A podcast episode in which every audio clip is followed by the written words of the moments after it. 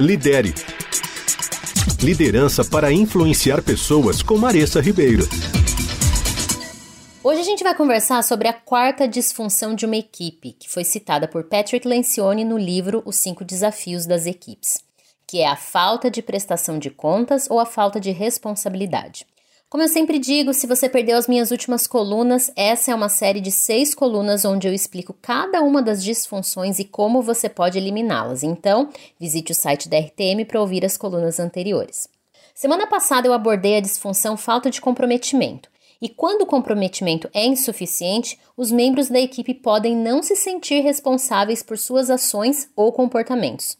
Isso cria então uma cultura onde o desempenho individual é priorizado em detrimento dos objetivos da equipe como um todo.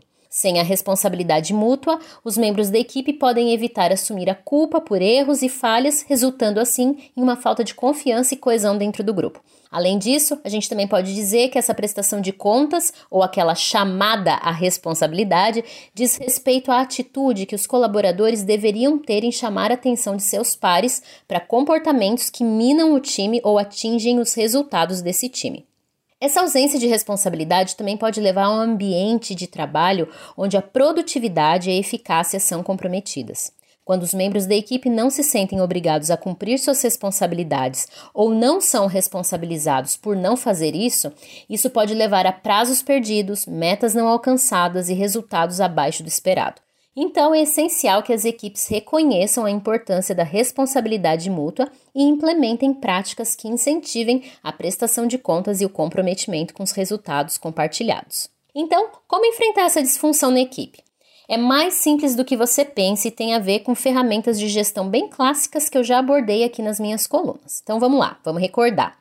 Primeiro, deixe claro exatamente o que precisa ser alcançado, quem tem que entregar determinada tarefa e o resultado que é esperado, então, né? E como todos devem se comportar para obter o sucesso esperado. O inimigo da responsabilidade é a ambiguidade, então corta isso pela raiz.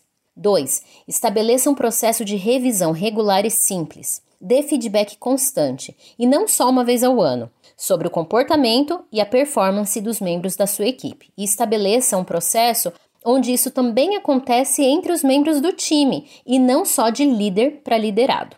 Por último, estabeleça recompensas de equipe.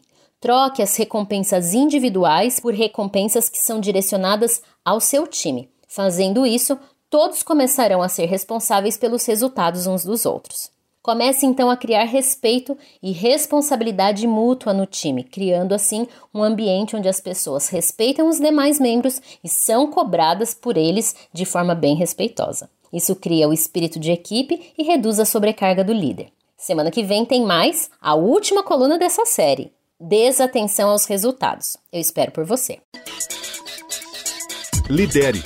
Liderança para influenciar pessoas com Maressa Ribeiro.